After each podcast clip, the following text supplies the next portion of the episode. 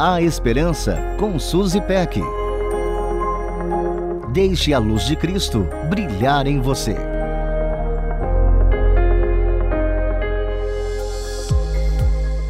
Você gosta do som do silêncio? Eu amo. É bom acordar e aproveitar momentos de calmaria antes de todos os barulhos de uma cidade grande começarem a dar sinais de mais um dia de agitação. E como é precioso deitar e curtir a quietude da noite. Já não ouvimos mais os sons da construção ao lado de casa, nem a doce gritaria da criançada se divertindo, e muito menos os motores dos carros num louco vai e vem. Tudo indica que é hora de descansar.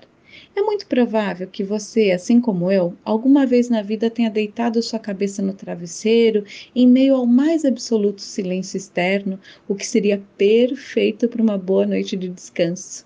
Entretanto, ao fechar os olhos, você escutou muitos ruídos estranhos e por vezes até atormentadores os barulhos da inquietação da sua alma.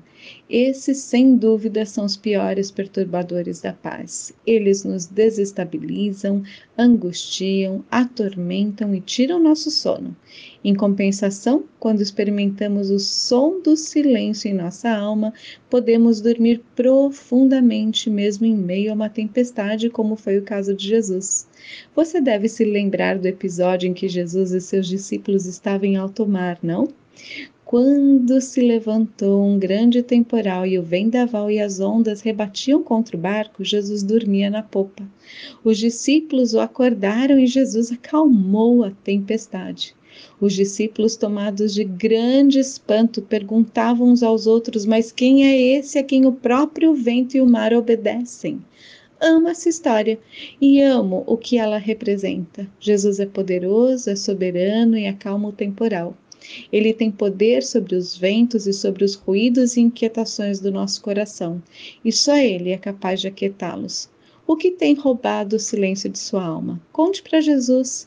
Ele é socorro bem presente na angústia. Disse Jesus: Deixo-lhes a paz, a minha paz lhes dou. Não a dou como o mundo a dá. Não se perturbem os seus corações, nem tenham medo. João 14, 27. A Esperança com Suzy Peck. Deixe a luz de Cristo brilhar em você.